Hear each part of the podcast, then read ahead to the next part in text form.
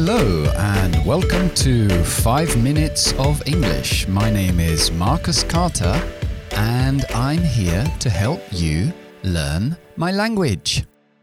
Ok, en el programa de hoy vamos a ver unos pronombres y bueno, son pronombres y adjetivos, pero que dan muchos problemas para los, ah, para los alumnos. Y son las palabras otro, otros, el otro, que en inglés son other, others, another.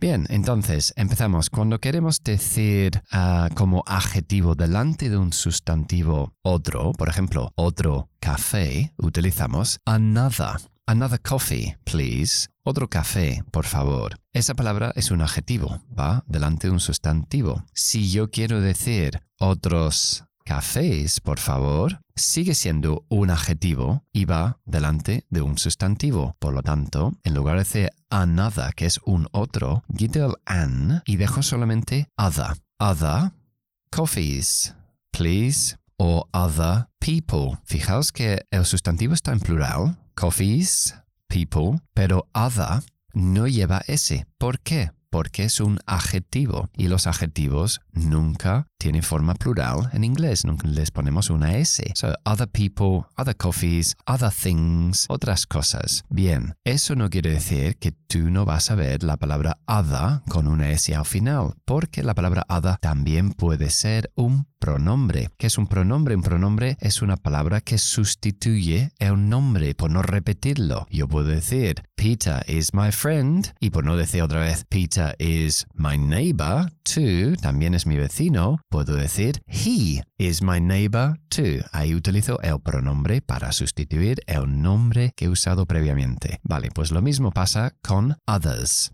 Ok, um, vamos a poner un ejemplo. Some of the boys are in the classroom, but the others are in the playground. Algunos de los chicos están en el aula, pero los otros están en el patio. Okay? Ahí decimos los otros, pero por no decir uh, the other boys, sustituyo boys con the others. Fijaos en la pronunciación. The, el artículo the, se cambia a the, la pronunciación, no como se escribe, porque others empieza por sonido vocal. The others are in the playground. Ok, así que ya tenéis ahí another, other como adjetivos y the others como pronombre sí puede ser con una S al final y en plural. O puede ser en singular también. Yo puedo decir, um, one of my brothers lives in Miami, but the other lives in California, for example. Ok, uno de mis hermanos vive en Miami, pero el otro, singular, the other, lives in California. The other. Fijaos mucho en esa pronunciación. The other, the other. Ok, alright. Uh, y el idioma de hoy es to have a chip on your shoulder. Tener un chip que puede ser, la verdad que no sé si es una patata frita, que puede ser un chip, o puede ser una astilla de madera o algo así, a, wood chip de, de, madera. Pero bueno, to have a chip on your shoulder quiere decir que te sientes mal, un poco enfadado, porque piensas que te han tratado de manera injusto. Es como decir, tener una, una sensación de, de resentido, de resentir algo. For example, Dave has a chip on his shoulder today because nobody told him about the party last night and uh, he found out this morning.